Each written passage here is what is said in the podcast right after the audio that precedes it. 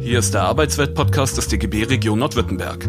Reden wir über uns, unsere Arbeitsbedingungen, was in der Arbeitswelt passiert und was wir davon halten. Ich bin Antifaschistin. Das ist der Podcast der DGB-Jugend, in dem wir uns mit engagierten Menschen unterhalten, die gegen Rassismus kämpfen Heute unterhalte ich mich mit Karin. Karin ist in der Initiative 19. Februar engagiert und wir sprechen ein bisschen darüber, was in Hanau passiert ist und was demnächst passiert, wenn die Anschläge dann bereits ein Jahr her sind. Hallo Karin. Hallo. Karin, würdest du dich für unsere Zuhörerinnen mal kurz vorstellen? Gern. Ich bin Gewerkschafterin, Aktivistin in verschiedenen sozialen Bewegungen und bin Antifaschistin. Ich bin nicht von Rassismus betroffen, begreife aber mein eigenes Engagement immer auch als einen Kampf gegen Rassismus, als ein zentrales Element sozusagen meiner Vorstellung einer besseren Gesellschaft und von Befreiung. Denn ich bin der Überzeugung, solange wir nicht alle frei sind, ist niemand frei. Du erwähntest, dass du Gewerkschafterin bist. Was machst du denn beruflich? Ich habe ganz lange als Gewerkschaftssekretärin bei Verdi gearbeitet und mich aber auch jenseits des Berufs gewerkschaftspolitisch engagiert und bin jetzt noch der äh, gewerkschaftspolitischen Zeitschrift Express ähm, verbunden. Und du engagierst dich in der Initiative 19. Februar, richtig? Ja, genau. Könntest du uns sagen, was diese Initiative genau ist?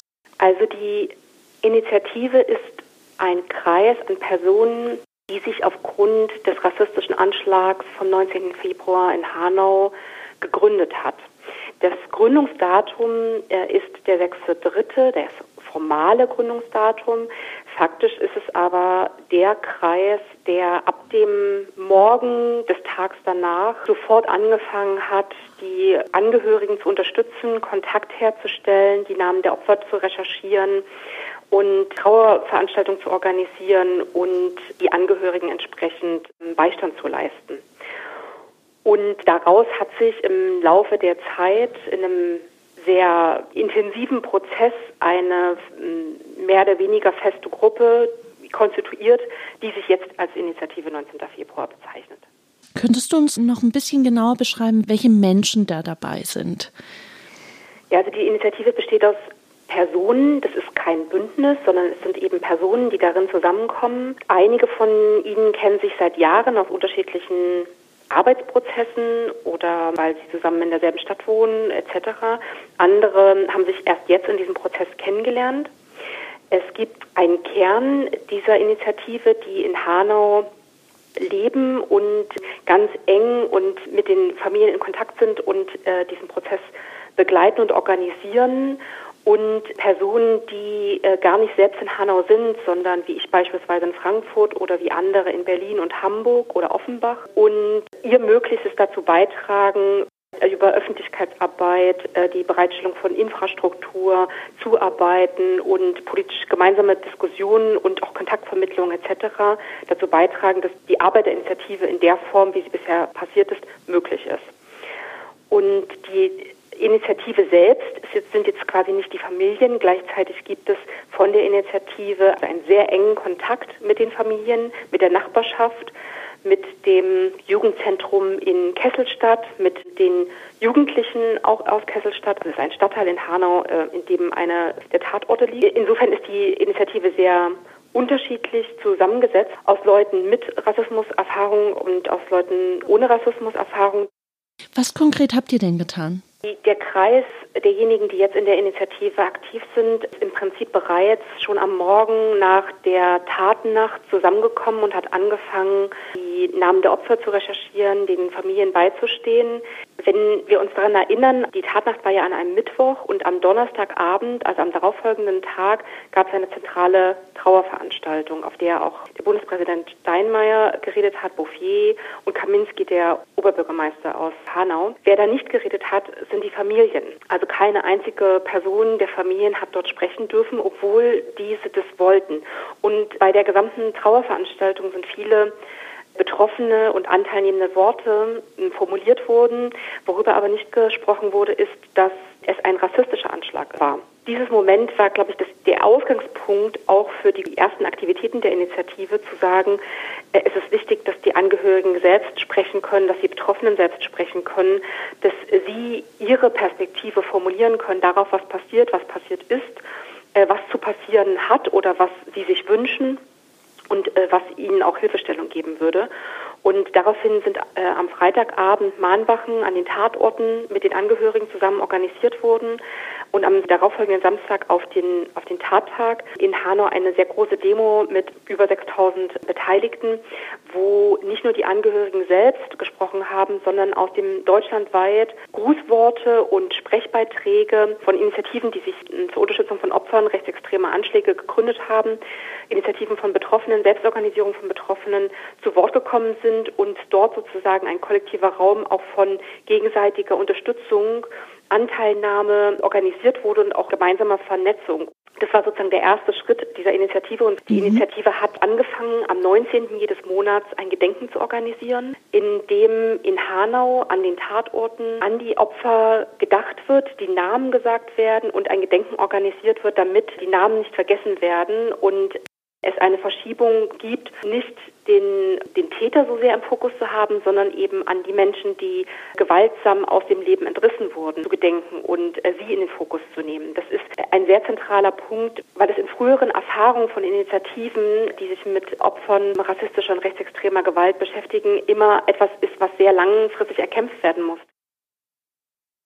Was die Initiative auch gemacht hat, ist einen Laden äh, aufzumachen an einem der Tatorte in der ähm, relativen Nähe der Innenstadt in Hanau. Und das ist Zentrum, also zu einem Dreh- und Angelpunkt von Begegnung, Kommunikation, Trauer, Koordinierung, Planung für die Angehörigen, die Nachbarschaft und auch die Jugendlichen aus Kesselstadt geworden. Ja, das bringt mich auf einen interessanten Punkt, den ich ansprechen wollte, und zwar was hat denn dieser Anschlag mit den Angehörigen gemacht? Sind die kämpferischer geworden? Sind sie aktiver geworden im Kampf gegen Rassismus?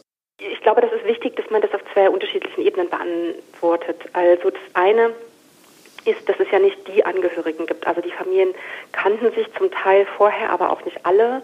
Und die haben jetzt erst in diesem zum Opfer geworden zu sein, überhaupt erst in dieser Intensität zusammengefunden. Das heißt auch, dass sie nicht alle dieselbe Position oder ähm, Herangehensweise haben, sondern äh, sich eben darin unterscheiden und auch sehr unterschiedliche Strategien haben, für sich mit dieser Situation umzugehen und auch sehr unterschiedliche Herangehensweisen haben, damit umzugehen. Was sie allerdings gemein haben oder was der generelle Tenor ist, dass die Angehörigen natürlich wahnsinnig verletzt und betroffen und getroffen von der Tat sind und von dem Verlust äh, ihrer äh, Angehörigen, aber dass sie von dem Umstand, dass es zu solchen Formen von rechtsextremen und rassistischen Anschlägen kommt, nicht überrascht waren. Also sie haben gesagt, das ist vor Hanau passiert und es wird auch nach Hanau weiter passieren, wenn äh, sich nicht politisch etwas Grundsätzliches ändert. Das heißt, sie haben relativ deutlich die ganze Zeit formuliert, dass sie diese Erfahrung von Rassismus, also die Realität, nicht im selben Ausmaß geschützt und beschützt zu sein wie andere Bürgerinnen und Bürger diesen, dieses Landes, dass sie diese Realität kennen und dass sie auch die Realität kennen von bisherigen Anschlägen.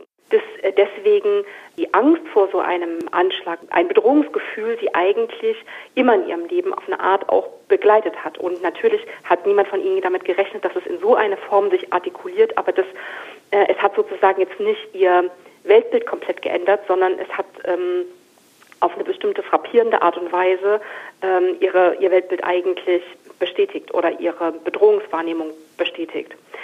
Und gleichzeitig gibt es natürlich einen sehr intensiven inneren Prozess zwischen den Angehörigen, mit den Angehörigen, der im letzten Jahr ähm, stattgefunden hat, äh, der durch das durch diesen Raum der Ladeninitiative begünstigt wurde und in dem es sehr viel um sich äh, ein gegenseitiges Stützen, miteinander trauern, aber auch miteinander kämpfen und in die Öffentlichkeit gehen gegangen ist und in der es auch eine Bearbeitung des Traumas durch die Ermächtigung, ähm, selber zu, sprechen und über die eigene Wahrnehmung der Situation, der gesellschaftlichen Situation, der politischen Situation, aber auch der konkreten Tat und ähm, der dadurch entstandenen Trauer zu sprechen und sprechen zu können, gekommen ist.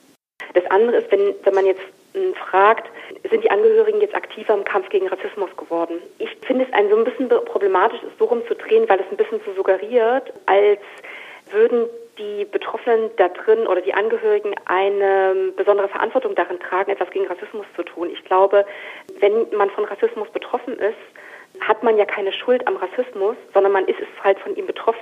Heißt, man kann sich natürlich auch da drin engagieren, dass gegen Rassismus vorgegangen wird. Aber ich würde sagen, die Hauptverantwortung davon, etwas gegen Rassismus zu machen, liegt bei der Gesellschaft insgesamt. Also im Wesentlichen auch bei denjenigen, die nicht von Rassismus betroffen sind. Also wir müssen was machen. Wir müssen äh, was daran tun, dass Rassismus in, egal in welcher Form, sei es jetzt ein in Anführungsstrichen dummer Spruch oder sei es irgendwie eine Unachtsamkeit, äh, eine Unbewusstheit, eine Ignoranz der Behörden, eine äh, eine Kälte der Bürokratie, also sei es diese ganzen Formen von institutionellem Rassismus, reflektiert werden und nicht geduldet werden, dass sozusagen das alles Konsequenzen hat, dass ganz bewusst und gezielt gegen ähm, Rechtsradikal und Nazis vorgegangen wird, dass äh, Behörden und Sicherheitsapparate und auch Ämter entnazifiziert werden, weil das ist nicht der Status quo. Es sei daran erinnert, dass dem Anschlag in Hanau eine lange Kampagne der Kriminalisierung von Shisha-Bars vorweggegangen ist. Und natürlich ist die permanente Erklärung von Migration zum Mutter aller Probleme auch Teil der Ursache, warum sich solche ähm, Personen ähm, wie äh, der Täter dazu bemüßigt und ermächtigt fühlen, plötzlich solche Anschläge auszuführen. Das heißt, es sind sich gegenseitig bedingende Prozesse, die man an unterschiedlichen Punkten ähm, ansetzen und bekämpfen und zurückdrängen muss. Und darin sind wir alle in der Verantwortung. Ich frage genau in diese Richtung, weil als DGB-Jugend sind wir in Stuttgart bei dem Bündnis Stuttgart gegen Rechts aktiv. Und wenn wir uns treffen und Gegenproteste planen gegen die AfD oder auch andere Gruppierungen, rechte Gruppierungen und uns umschauen in unserer eigenen, in unseren eigenen Kreis, dann engagieren sich da in erster Linie äh, Leute, die eben nicht unbedingt Erfahrung von Diskriminierung und äh, von Rassismus mitbringen. Ich selbst zum Beispiel, ich habe selber selten ähm, bis gar nicht Rassismus erfahren und ich engagiere mich und für mich ist das eine ganz wichtige Sache, weil ich eben aus die, diese Verantwortung aus der Geschichte heraus erkannt habe und frage mich, wie könnte man das aber auch ändern, dass gerade eben auch Menschen, die eben ähm, äh, Migrationshintergrund haben, die vielleicht eben auch dadurch äh, Rassismuserfahrung, also Opfer von Rassismus geworden sind und ihre Erfahrung in unseren gemeinsamen Kampf gegen Rassismus auch einfließen lassen können. Also die Angehörigen selbst sind ja eigentlich seit einem Jahr fast ununterbrochen in den Medien, äh, ununterbrochen bei Politikerinnen und Politikern in Terminen, in Treffen, in Veranstaltungen, wo sie darüber sprechen, ähm, wo, worin sie das Versagen der Behörden verorten, wie mit ihnen umgegangen wurde, ähm, vor der Tat, in der Tatnacht und danach, über die Skandale und Skandälchen, die sich ähm, aus ihrer Perspektive da drin ereignet haben und auch die Forderungen, die sie daraus ableiten. Also diesen Vierklang angemessene Erinnerung, soziale Gerechtigkeit, äh, lückenlose Aufklärung und politische Konsequenzen. Das ist ja so ein bisschen der Forderungskatalog der Angehörigen. Und äh, der, die nehme ich jetzt persönlich als sehr präsent wahr und ähm, der wird auch immer versucht, darin zu äh, erweitern, dass Kontakt mit anderen Initiativen gesucht wird, beispielsweise in Halle oder in Mölln, ähm, aber auch mit ähm, äh, Initiativen der Kolbstraße in Köln, also von Opfern des NSU. Äh, also, also diese Ebene existiert in jedem Fall. Äh, dann gibt es ähm, ja auch die eine ziemlich von, würde ich sagen, von Hanau ausgelöste Welle von Selbstorganisierungsprozessen. Also es gab ähm, also unter diesem Schlagwort Migrantifa ähm, hat sich ja relativ bundesweit relativ viel getan, auch an äh, gerade ähm, sehr jungen Aktivistinnen und Aktivisten, die sich zusammengefunden haben, weil sie sich von Rassismus betroffen fühlen und glauben, dass Hanau für sie jetzt auch nochmal ein Signal gegeben hat, dass es notwendig ist, sich selbst zu organisieren und sich auch selbst zu schützen und oder den eigenen Schutz zu organisieren. Dann gibt es natürlich ja auch noch ganz ähm, viele also sagen wir mal klassische migrantische ähm, Selbstorganisierungen, also wie jetzt zum Beispiel DITIF oder AKIF äh, oder kurdische und türkische Vereine, Und die, glaube ich, das ist sehr lokal sehr unterschiedlich, aber ja auch schon in der Vergangenheit immer wieder in Bündnissen, Prozessen, in gewerkschaftlichen äh, Zusammenarbeit äh, eingebunden und sozusagen mitgearbeitet haben. Also gerade wenn es um Mobilisierung zum 1. Mai oder 8. März oder sowas ging oder auch bei Bündnissen ähm, gegen rechte Aufmärsche etc. Also das, ähm, da gibt es ja sozusagen bereits Zusammenarbeit und es gibt eben auch noch mehr, die ausgebaut werden kann oder Kontakte, die man jetzt neu suchen kann, auch zum Beispiel mit nochmal durch die Black Lives Matter Bewegung sichtbar gewordenen ähm, Personen und Gruppierungen und die äh, Organisierungszusammenhänge, die sich dadurch gebildet haben. Das kann man als Auftrag auf jeden Fall mitnehmen, auf solche Gruppen zuzugehen, ähm, den Kontakt suchen und genau einfach sondieren, was möglich ist ähm, ähm an Woman und Manpower natürlich auch. Vielleicht noch einen kleinen Blick äh, auf den 19. Februar dieses Jahr. Was hat die Initiative geplant? Und was ist der Initiative wichtig für den 19. Februar? Also ich habe das jetzt schon ein bisschen ja angedeutet, dass das vergangene Jahr für die Angehörigen ein Jahr war, in dem sie unglaublich viel Energie aufgebracht haben, sehr unermüdlich versucht haben zu sprechen, Fragen zu stellen, sehr unermüdlich selbst recherchiert haben und ähm, immer wieder vor Hürden gestoßen sind oder immer wieder der Situation ausgesetzt waren und sich fühlen, dass ihre Fragen nicht beantwortet werden, dass es Aufklärung nicht gibt, dass äh, Gelder äh, ihnen nicht zur Verfügung gestellt werden, dass es immer wieder politische ähm, auch Probleme und Blockaden gibt, ihren Anliegen in irgendeiner Form Rechnung zu tragen oder sie äh, nicht einbezogen werden in Maßnahmen des Erinnerns beispielsweise. Oder äh, auf so ganz unterschiedlichen Ebenen äh, haben Sie äh, im Laufe des letzten Jahres die Erfahrung gemacht, dass viele, äh, vor allen Dingen auf der Ebene von Politikerinnen und Politikern, warme Worte verwendet werden, sehr viel Betroffenheit und Empörung artikuliert wird, aber dass es wenig bis gar keine politische Konsequenzen hat. Also sowohl auf der Ebene der Aufklärung als auch in dem Versuch, Voraussetzungen dafür zu schaffen, dass sich so etwas wie Hanau nicht wiederholt. Und am eklatantesten zeigt sich das meines Erachtens nach im Umgang mit dem Tätervater der äh, den Sohn äh, sowohl ideologisch als auch ähm, konkret verteidigt, der genau dieselben Sachen erzählt, der die Waffen des Sohnes äh, wiederhaben will und der den Bürgermeister von Hanau anklagt wegen Volksverhetzung, weil er äh, die Trauerveranstaltung die Opfer der, ähm, des Anschlags äh, mitorganisiert und unterstützt. Also das ist eine total bizarre Situation. Also dass äh, dort nichts passiert, dort ähm, keinerlei Warnungen, Signale wahrgenommen werden, Anzeigen, die es gegeben hat, nicht nachgegangen wird und so weiter und so fort. Also sozusagen da, da sieht man im Prinzip, wie sogar unmittelbar in äh, der Nähe von Hanau, sogar am Ort selber, sich etwas zusammenbraut und die Gefahr besteht, dass sich Sachen wiederholen und nichts getan wird, äh, um das zu verändern. Und ähm, aus dieser Haltung heraus gibt äh, das Bedürfnis, den Jahrestag am 19.02. nicht nur damit zu begehen, zu gedenken, sondern also natürlich zu gedenken und zu erinnern, aber eben nicht nur zu gedenken, zu erinnern, sondern eben auch sich besonders dafür einzusetzen, dass politischer Druck entfaltet wird, öffentlicher Druck entfaltet wird, dass es endlich Konsequenzen gibt, dass ähm, Hanau sich nicht wiederholt, dass ähm, die Voraussetzungen geschaffen werden in den Institutionen, in den Sicherheitsbehörden, dass, ähm, ähm, dass bestimmte Fauxpas, Skandale und Voraussetzungen für solche Taten eben nicht weiter ignoriert werden, nicht weiter fortgesetzt werden können. Es gibt eine für den 19.02. offiziell geplante, quasi von der Stadt Hanau vorbereitete Trauerveranstaltung, auf der auch wieder Frank-Walter Steinmeier sprechen wird. Aber aufgrund der Erfahrungen des letzten Jahres ähm, sagen die Fa äh, Familien eben, wollen sie bereits am 14.02. eine eigene Veranstaltung machen, an dem sie selber sagen, wie ihre Perspektive auf die Ereignisse ist, Kette des Versagens von Behörden und Sicherheitsapparaten nachzeichnen, vor, während und nach der Tat und ihre Form der Anklage formulieren an Polizei, Sicherheitsbehörden und eben auch ähm, an Politikerinnen und Politikern bisher nichts weiteres getan zu haben und zu keinen Konsequenzen gekommen zu sein. Diese Veranstaltung wird äh, ein paar Tage eben vor dem 19.02. stattfinden. Die Angehörigen werden an der offiziellen Trauerveranstaltung der Stadt Hanau teilnehmen, behalten sich, glaube ich, da auch nochmal vor, eben auch ihre Perspektive in Form von Redebeiträgen deutlich zu machen.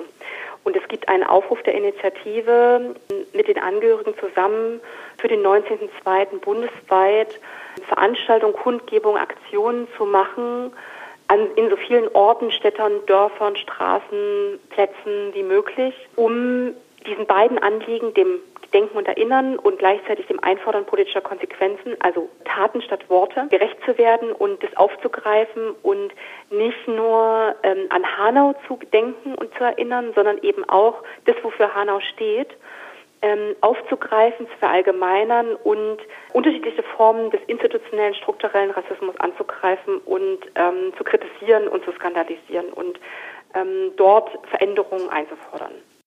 Ähm, alles, was in der Öffentlichkeit passiert ist, alles, was an Recherche passiert ist, an Ermittlungen, ist von den, ähm, so, so äh, absurd sich das vielleicht jetzt anhören mag, aber alles, was in Bewegung geraten ist, ist von den Angehörigen selbst in Bewegung gebracht worden. Also nur aufgrund der äh, Recherche der Angehörigen hat das BKA angefangen nachzurecherchieren und festzustellen, dass die Polizeibehörden vor Ort nicht richtig ermittelt haben und sozusagen nicht vollumfänglich bestimmten äh, Spuren oder Hinweisen nachgegangen sind. Und das alles nochmal zusammenzusammeln, das wird am 14.02. eben passieren und am 19.02. diese offizielle Trauerveranstaltung äh, und mhm. an so vielen Städten wie möglich bundesweit hoffentlich äh, eine, eine starke und laute Forderung, dass ähm, Hauna nicht nochmal passieren darf und dass es endlich politische Konsequenzen. Die Veranstaltung am 14.02. wird es die auch ähm, digital geben? Ja, die wird äh, live übertragen werden. Sie wird auch aufgenommen werden, sodass man sie nachhören kann. Und es wird Sequenzen aus dieser Veranstaltung geben, die für die dezentralen, bundesweit in unterschiedlichen Städten stattfindenden Aktionen und Kundgebungen vom 19.02. Äh, zur Verfügung gestellt werden können, um sie dort als Redebeiträge äh, auch abspielen zu können. Das ist interessant, denn auch in Stuttgart wird es einen Gedenk- und Mahntag geben, eine Veranstaltung am 19.02. Details dazu äh, habe ich noch nicht, aber die äh, streuen wir auf jeden Fall. Ähm, als DGB Jugend unterstützen wir auf jeden Fall auch ja, diesen Tag. Ähm, Karin, ich danke dir für das Interview und auch für deinen Versuch, den Angehörigen eine Stimme zu geben und für sie zu sprechen oder zumindest über ihre Situation zu sprechen. Ja, danke auch dir für das Interview und für die Fragen und für die Möglichkeit, hier davon zu erzählen. Das war der Arbeitswelt-Podcast des DGB Region Nordwürttemberg. Mehr Infos, Videos und alle Folgen findet ihr auf unserem YouTube-Kanal. Folgt uns auch auf Instagram, Twitter und Facebook.